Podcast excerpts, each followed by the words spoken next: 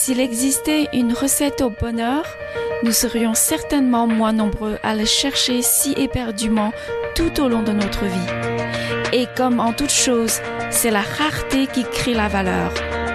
Le bonheur au quotidien, c'est d'abord un état d'esprit capable d'orienter nos pensées et nos actions de manière positive. Modifier la manière dont nous réagissons aux événements petits et grands, heureux et malheureux de notre existence, c'est déjà pousser la porte du bonheur. Pour trouver le bonheur et la vraie joie de vivre, il convient donc de commencer par un travail sur soi, par une compréhension de la manière dont nous nous comportons avec nous-mêmes et les autres, dont nous sommes capables ou non de créer du dynamisme autour de nous. Je m'appelle Stephanie Ling, je suis gestionnaire des achats en finance et professeur de yoga certifié. Je suis passionnée de voyage et de découvertes et ce que j'aime par-dessus tout, c'est vivre des expériences qui donnent du sens à la vie. Chaque semaine, je reçois des invités aux horizons différents et aux parcours inspirants qui partagent leur passion, leur expérience et leurs conseils pour trouver la vraie joie de vivre et embrasser l'existence avec confiance.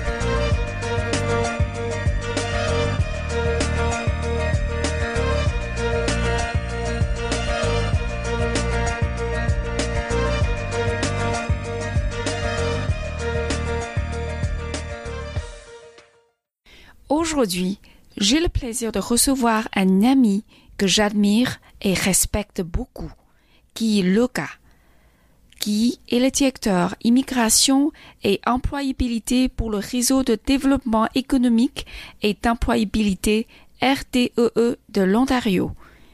Il est un entrepreneur dynamique avec de nombreux succès à son actif de nature positive. Il aime partager des idées nouvelles, défier les valeurs traditionnelles et questionner les habitudes afin d'obtenir des résultats différents. C'est un champion de la gestion du changement.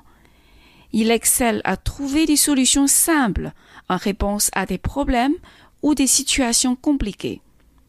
Il se considère un catalyseur de changement. Bonjour Guy, merci euh, d'avoir répondu à mon invitation. Bonjour Stéphanie, moi ça me fait plaisir d'être ici. Bon, je sais que vous faites euh, plein de choses dans votre vie. Euh, vous êtes directeur des programmes d'employabilité et d'immigration du RTEE e et vous avez travaillé dans l'hôtellerie et vous avez fait une émission à la radio. Alors parlez-nous un peu de, votre carrière. Eh bien, euh, assez curieusement, je suis né au Tanganyika. Tanganyika est un pays qui est devenu la Tanzanie après la Révolution. Euh, j'ai pas choisi, mais euh, mes parents, après la naissance de ma soeur jumelle et de moi-même, m'ont décidé qu'il était temps de, de rentrer en France. Donc j'ai été élevé à Paris en fait, et j'ai fini mes études à Nice et euh, j'ai décidé d'étudier l'hôtellerie en fait. Et, c'est intéressant parce que quand on a 17 ans, et même encore aujourd'hui, on nous demande de choisir une carrière, de choisir un métier. Et puis, c'était vraiment un moment euh, de grand questionnement. Quand on a 17 ans, on se pose toujours beaucoup de questions. Il faudrait savoir ce qu'on sait à 50 ans, à 17 ans pour faire des choix différents, mais la vie est faite comme ça. Et j'ai choisi euh, d'étudier l'hôtellerie. Et je suis vraiment, été chanceux parce que j'ai vraiment entré dans l'hôtellerie au moment où l'hôtellerie s'est développée et devenue un domaine extrêmement intéressant et, j'allais dire sophistiqué. En fait, c'est six ou sept entreprises sous un, sous un même toit. Et, j'ai réalisé avec le recul que ça me plaisait parce que j'avais vraiment euh, ce qu'on appelle en anglais ADD. j'avais du mal à me concentrer. donc c'était un métier idéal parce que il faut être partout à la fois, il faut être très conscient des détails, il faut en fait c'est la gestion des détails. Donc il faut marcher beaucoup, il faut monter des escaliers, descendre des escaliers. Euh, on ne peut pas se permettre d'avoir des clients qui n'ont pas d'eau chaude le matin pour prendre une douche. donc, euh, donc c'est un métier qui m'a beaucoup plu et qui m'a permis de voyager énormément, de faire le tour de la planète. Euh, puis un beau jour, euh, l'hôtellerie a changé et je crois que l'effet déclencheur du changement, ça a été la venue d'Internet.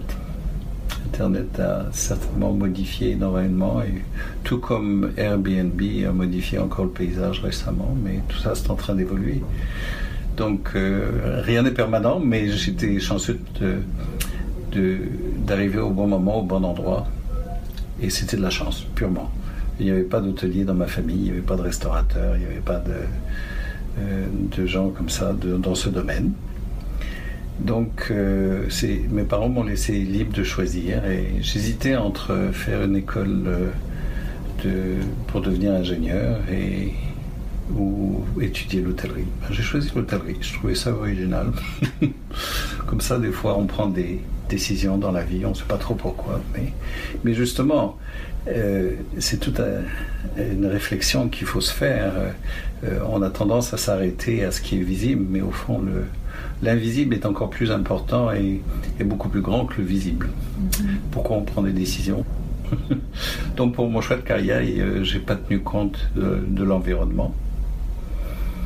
Mais j'étais chanceux, j'ai habité des endroits assez extraordinaires.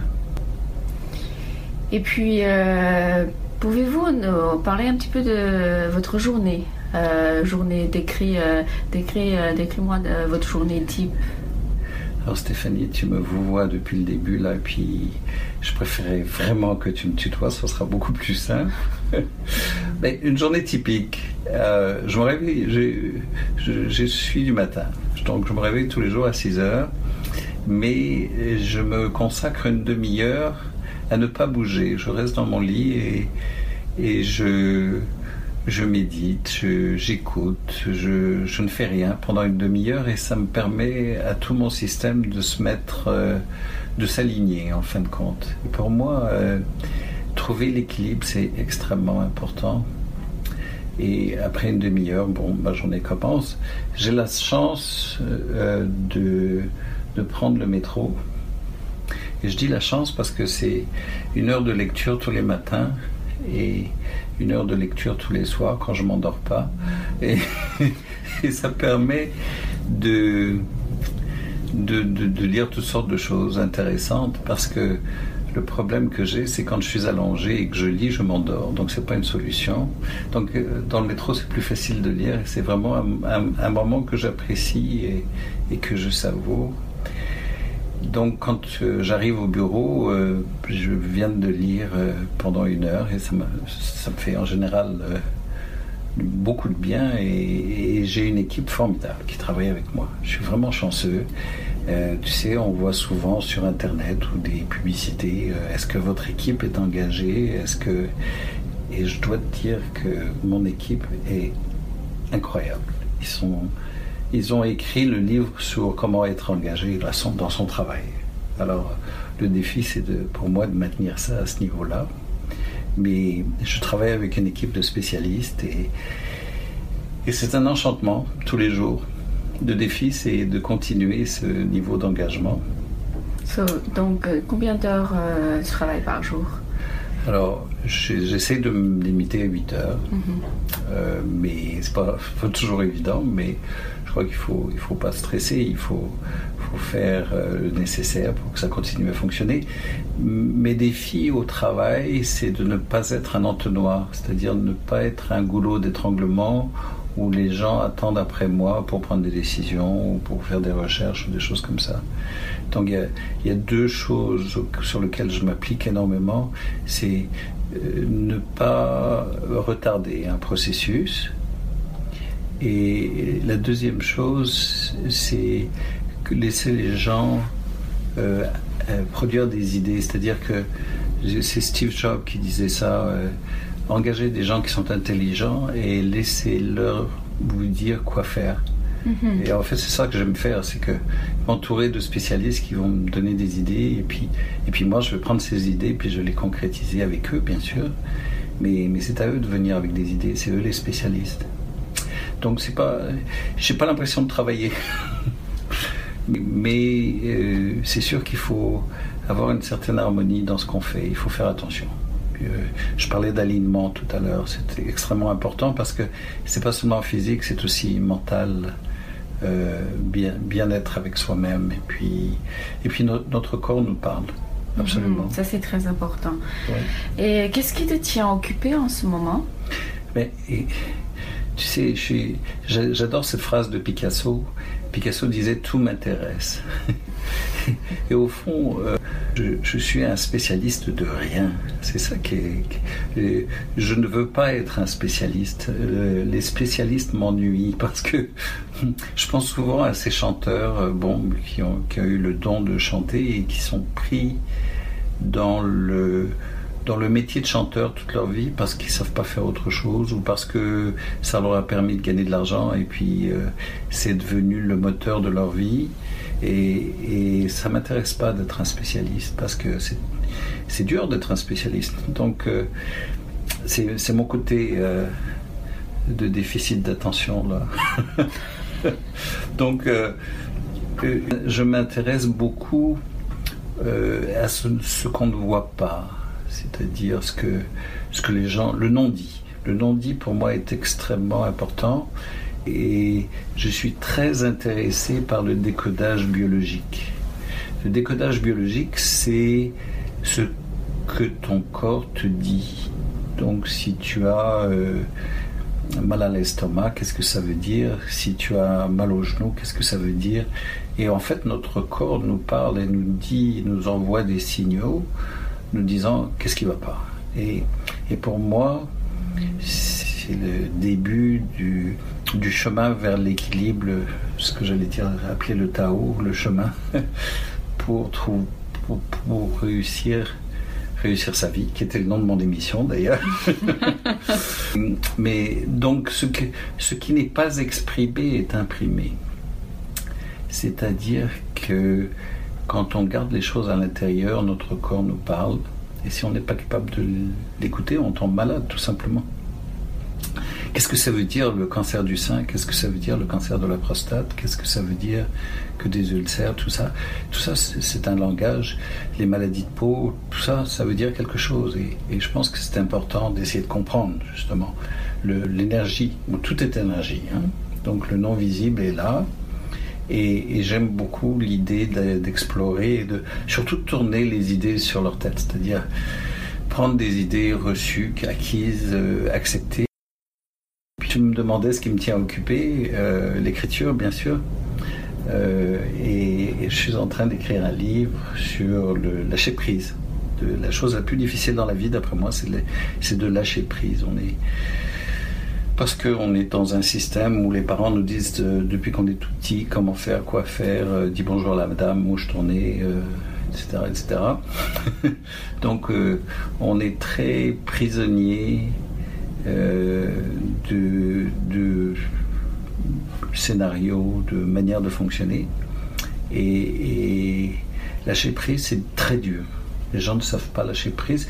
Et le processus de lâcher prise ne se fait jamais doucement. Il y a toujours beaucoup des remous parce que les gens disent mais qu'est-ce qu'il a, qu'est-ce qui va pas, etc.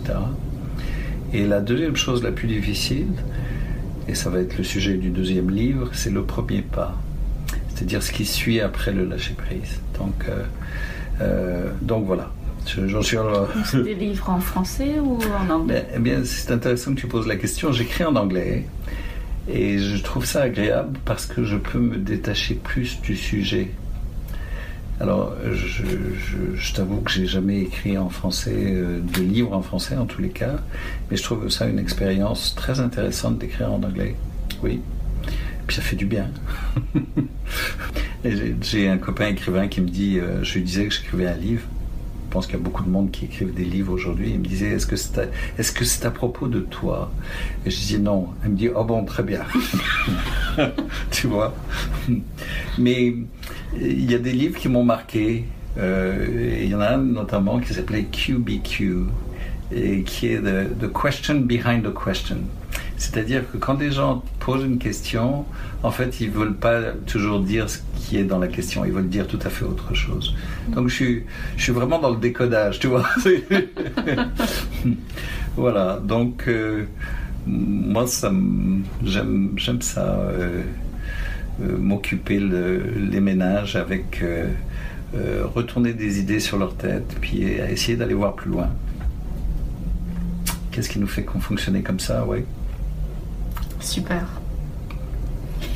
Et euh, je sais qu'en fait, en ce moment, tu vivras à Toronto, mais euh, pourquoi, pourquoi tu as décidé de déménager à Toronto? Ah, ça c'est une bonne question. Pourquoi Toronto? Euh, je voulais pas aller à Montréal. En fait, revenons-en un petit peu en arrière. Je, j'ai postulé, bon, j'ai fini mes études, j'ai fait un an dans la marine, c'était obligatoire, le service militaire. Et pendant mon service militaire, je dis, bon, qu'est-ce que je vais faire avec mon diplôme et mes dix doigts? Et j'ai postulé pour trois visas, euh, Nouvelle-Zélande, Australie et Canada. Et le premier visa arrivé, c'était le visa du Canada. Donc j'ai dit, ben, je pars au Canada, point. je voulais pas aller à, à, Toronto, euh, à Montréal mhm. parce que je voulais apprendre l'anglais et je parlais pas un mot quand je suis arrivé à Toronto. Mais j'ai regardé dans un dictionnaire, puis il y avait une petite photo du Fairmont Royal York. Là, c'était pas le Fairmont à l'époque. Et j'ai dit, bon, c'est là que je veux aller. Mais j'avais très peu d'informations. Et je suis arrivé à un moment où Toronto était très une ville euh, qui sortait de l'ère victorienne, euh, très conservatrice. Euh, pas d'alcool le dimanche. si tu lavais tes, fenêtres le week-end, les gens te regardaient de travers. Enfin, c'était c'était intéressant comme environnement. Mais je suis tombé amoureux de Toronto tout de suite. Et j'ai vu Toronto s'épanouir, en fin de compte. La, fleur s'est éclos et, et ça a été un moment extraordinaire. Mais il y a plus que ça. Pourquoi Toronto? Parce que je suis le deuxième dans la famille. Et il y a un phénomène qu'on appelle la revanche du cadet. Et en fait, la revanche du cadet, c'est ça, remonte au Moyen Âge, où dans les familles, le fils aîné héritait de tout du père. Donc le cadet se retrouvait ou à rentrer dans les ordres, ou aller voir son grand frère et puis lui dire écoute, je vais, te laisser toute la place, mais j'ai besoin d'un peu d'argent pour partir. Voilà. Donc on appelle ça le syndrome du cadet, mais c'est tout à fait ça. C'est-à-dire que je voulais me créer ma vie avec euh, mes critères. Euh, et, j'ai été chanceux parce que j'ai visité des pays après Toronto. Euh, c'est amusant, mon patron, après 4 ans à Toronto, euh, me dit Vous parlez français? Oui. Euh, on a besoin de vous à Montréal. Donc, euh, j'ai fait le parcours inverse, Toronto-Montréal. Et à l'époque, tout le monde déménageait de Montréal à Toronto. Donc, ça a été, une, sur le plan de la carrière, un mouvement formidable. Donc, rien à regretter là, au contraire. Puis après, j'ai fait le tour de la planète de par mon métier de directeur d'hôtel. et j'ai eu la chance, j'ai surtout habité en Asie en Californie, euh, j'ai aussi travaillé en Tunisie et en France un petit peu aussi. Donc euh, voilà, c'est un beau métier. Pour, on peut choisir euh, le tourisme, l'hôtellerie, le tourisme, on peut choisir pas mal là où on, on peut vivre. Donc Ça te donne beaucoup de possibilités, d'opportunités en fait. Le bonheur est défini comme le degré selon lequel une personne évalue positivement la qualité de sa vie dans son ensemble, en d'autres termes, le bonheur exprime à quel point une personne aime la vie qu'elle mène. Mon invité qui a choisi l'hôtellerie comme métier. Il a aussi choisi de faire des choses qui lui plaisent et surtout bon pour le corps et le cerveau, comme méditation, lecture, écriture. L'important, c'est toujours d'avoir un choix dans la vie. Dans le prochain épisode, Guy me rejoindra pour nous partager quelques conseils concrets sur la gestion du temps et la vie en général. Passez une excellente journée.